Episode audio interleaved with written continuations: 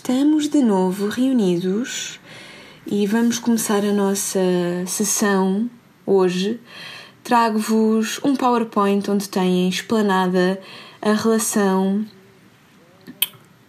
epistemológica entre a boca e o universo. Não estávamos preparados para isto, não é? Pois é. Isto sou eu já aqui a convocar o facto de daqui a uma hora ir dar uma aula e, portanto, tenho que já ter mais ou menos presente aqui a dinâmica oral que me mete na coisa. Portanto, enfim, uh, está neste momento a chegar uma vizinha minha num Uber e olhou para mim e vou continuar. Arrancamos, arrancamos e arrancamos. Bom, o que é que vos trago esta semana? Tenho à minha frente um PDF de um livro cujo título é Léxico da Boca. O autor é Brandon LaBelle e tem como subtítulo Poética e Política da Boca e do Imaginário Oral. Bom, este pequeno livro uh, tem-me sido bastante útil porque eu vou trabalhar, mas sobretudo para pensar a relação uh, corpórea que nós estabelecemos com o nosso universo interior e exterior a partir da boca. Eh, a boca delimita um dentro e um fora que não fica plasmado, eh, essa relação não fica plasmada apenas e só naquilo que colocamos dentro da boca eh, e exteriorizamos. Portanto, não é só a comida e a voz ou os sons que emitimos, que podem ou não ser articulados em palavras ou não, que exprimem uma relação entre dentro e fora a partir da boca. E, e isso nota-se claramente a partir daquilo que o Brandon LaBelle nos diz, um, na forma como a figura da voz interior surge cada vez mais para dar conta de experiências patológicas. Ou não. Uh, a voz interior acompanha não só o nosso universo de incorporação dos fragmentos exteriores, portanto, aquilo que eu vejo à minha volta uh, é incorporado depois naquilo que a minha voz interior me vai dizendo ou me vai explicando. Um, mas, claro, uh, nós costumamos pensar na voz interior a partir daquela visão clássica uh, de representação de uma consciência, e, portanto, o meu pensamento é a minha voz interior. E um, todos nós sabemos que, ao nível das patologias psiquiátricas, a voz interior surge muitas vezes como pronúncio daquilo que pode ou não estar errado uh, na nossa percepção e na nossa interpretação do mundo.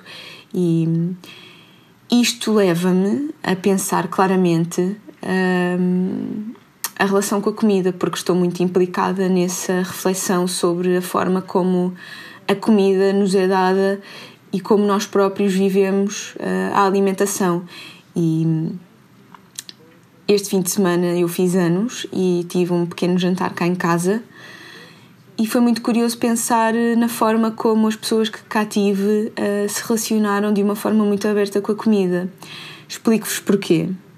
Porque eu sou vegetariana desde os 15 anos e, e anunciei desde logo que a comida que iria servir cá em casa seria totalmente vegetariana.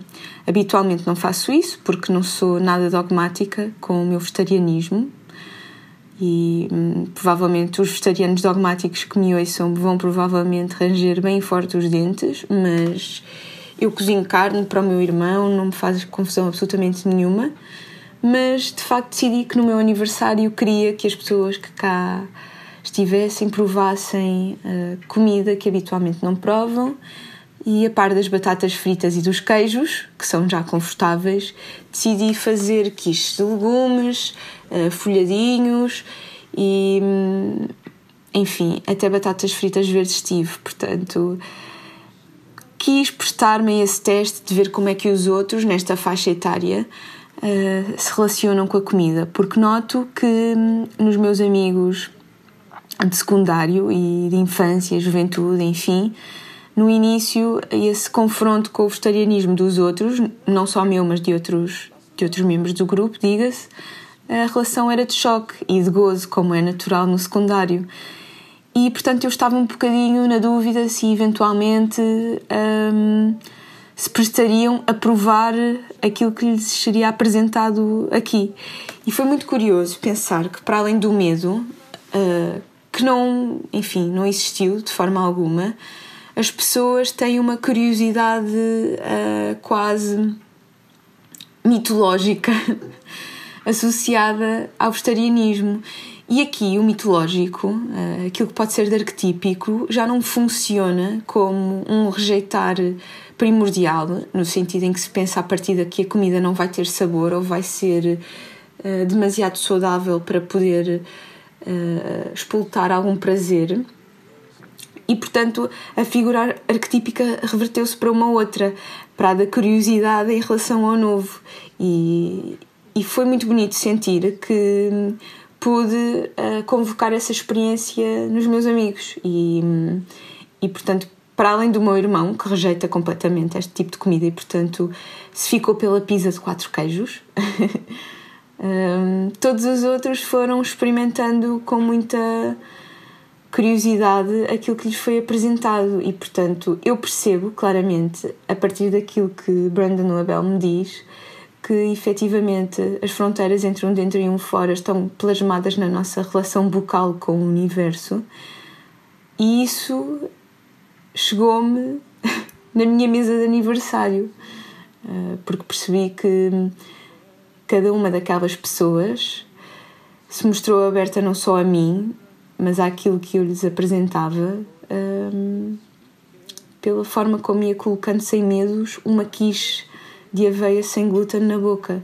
E hum, eu agradeço essa experiência e espero que vocês também a tenham nos jantares e nos lanches que organizam, porque efetivamente não existe nada de mais agradável do que vermos pessoas de quem gostamos a comerem com muito prazer aquilo que lhes é oferecido em nossa casa. E eu sinto, caramba, estou a entrar aqui numa, numa divagação que, que está a puxar por mim, estou a ficar uh, sentida. Uh, bom, eu sinto, estava a dizer-vos, que não é necessariamente a socialização uh, pré-Covid que me deixa triste, a ausência de socialização, é sobretudo a ausência de socialização despreocupada nestes costumes, no tocar na comida, uh, enfim, no provar sem saber de onde vem, que é qualquer coisa que hum, eu sei que irá voltar, mas não sei uh, quando nem de que forma.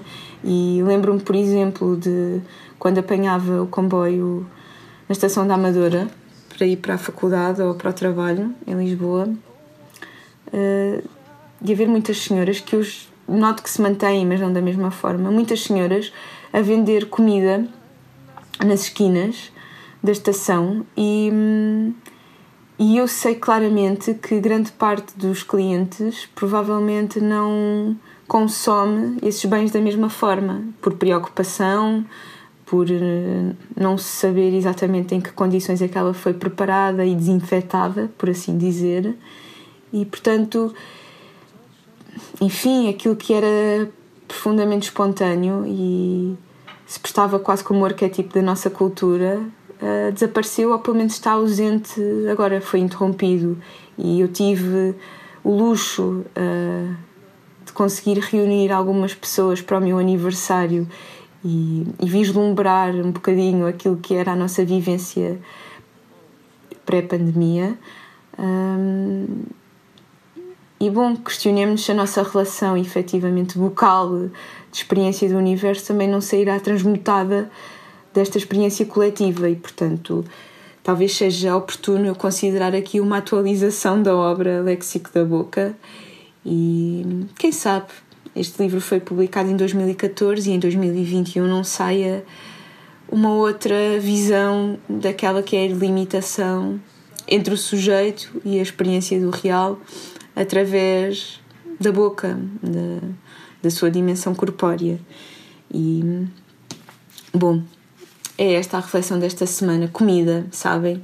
Eu tenho aqui já anunciado, já tentei gravar várias vezes um episódio sobre comida e sobre a alimentação, mas uh, ainda não o consigo fazer de uma forma muito clara e tenho a certeza que no futuro, quando ouvirem esse episódio, perceberão os motivos pelos quais ainda não vos foi apresentada uma visão minha sobre a alimentação, que na verdade é, hum, para além do amor, o tema que tenho na minha cabeça a cada segundo. E, e anuncia-se desde já aqui uma relação patológica com a comida, como já notaram provavelmente, mas deixo-vos prometido esse episódio um dia. E hum, fica prometido esse episódio e fica prometido um episódio sobre betos, que é uma outra problemática que me apaixona. Portanto, cá estamos e desejo-vos uma boa semana e obrigada por se manterem desse lado, uh, mesmo em tempos atípicos e com episódios atípicos. E fiquem bem. Um beijinho desta que agora tem 24 anos e, portanto, está bem mais crescida. e hum, até para a semana.